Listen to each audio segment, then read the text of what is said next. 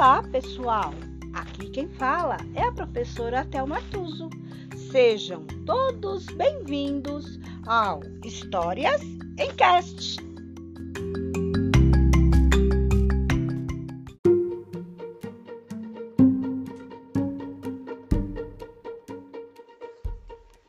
História de hoje: A Jornada Heróica de Perseu.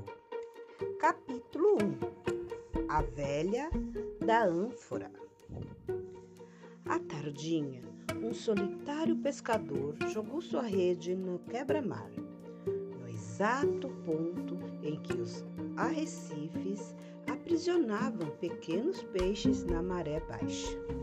Então surgiram três crianças correndo pela areia fina. Elas tentavam se esconder da terrível máscara modelada na frente de uma ânfora. Na praia, ao longe, a mulher que carregava o enorme vaso ria e não poder mais. E gritava entre uma e outra gargalhada. Ela vai pegar vocês! Sim, ela vai! Para perto do mar! Cambaleante, a velhota detestável partiu orla afora, levando consigo a ânfora, com a horrenda imagem da careta de uma mulher. A figura tinha serpentes em alto relevo, como se fossem cabelos revoltos. A névoa baixava naquela parte do frontal da areia fez a silhueta da senhora sumir em um lusco-fusco que lembrava a entrada do mundo dos mortos. E aquilo amedrontou ainda mais a meninada. O menor dos garotos foi o primeiro de todos a chegar até o pescador e segurou-se nas pernas dele, tremendo e soluçando.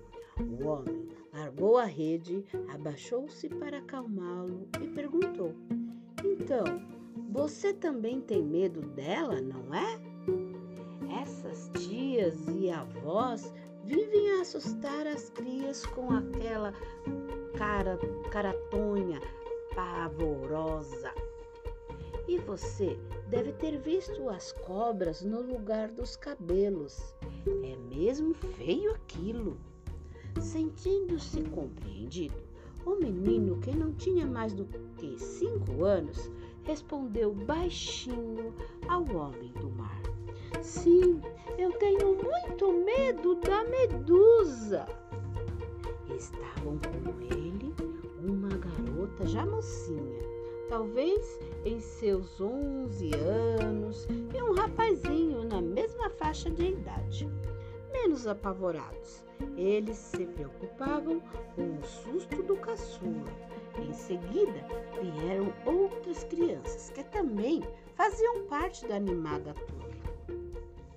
Não adiantava mais lançar a rede na água, pois os peixes se esconderam nas rochas mais fundas com o tropel da molecada. Por isso, o pescador aninhou a todos em volta das enormes pedras achatadas que ligavam a faixa de areia aos arrecifes. Lá, ele ajuntou gravetos e acendeu uma crepitante fogueira. Depois, olhou para o céu e tentou enxergar as primeiras constelações. Procurava em vão um conjunto de estrelas de que muito gostava, mas ainda não estava escuro o suficiente. Medo e coragem. Isso é que todos sentimos nessa vida, meus amigos, disse o pescador. Tudo na dose certa colabora para sermos bem felizes. Muito medo atrapalha a gente e fica petrificado. Muita coragem pode virar insensatez e irresponsabilidade, e corremos o risco de nos ferirmos ou de ferirmos aos outros. E, assentando-se sobre um toco de madeira para descansar, perguntou: Vocês estão me entendendo? Mais velhos balançaram a cabeça afirmativamente, enquanto o menorzinho ainda enxugava as lágrimas. Foi ele quem despertou naquele homem sábio a vontade de contar histórias. Querem mesmo saber quem foi essa tal medusa que tanto os assusta? Eu tenho pavor dela, moço, sussurrou o pequeno. Ah, mas quando você souber da história, tenho certeza de que não sentirá mais medo. Conhecer o desconhecido pode nos ajudar a entender aquilo que tem, tanto temos medo. E olhando novamente para o céu, comentou: E a noite já cai. Peguem um pouco de pão e das frutas que tenho nesta cesta. Prestem atenção nas coisas que lhes direi pedindo para que todos se acomodassem mais perto do fogo, começou a narrativa com seu belo tom de voz.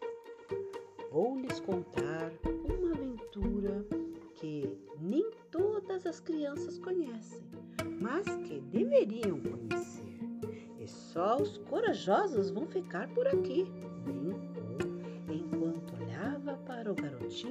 que naquele momento estava cheio de curiosidade. Agora eu não me sinto valente, disse o menino, deixando escapar um sorriso antes de morder uma maçã. Então, contente, o homem do mar continuou. Se me lembro bem, criançada, foi bem assim que escutei certa vez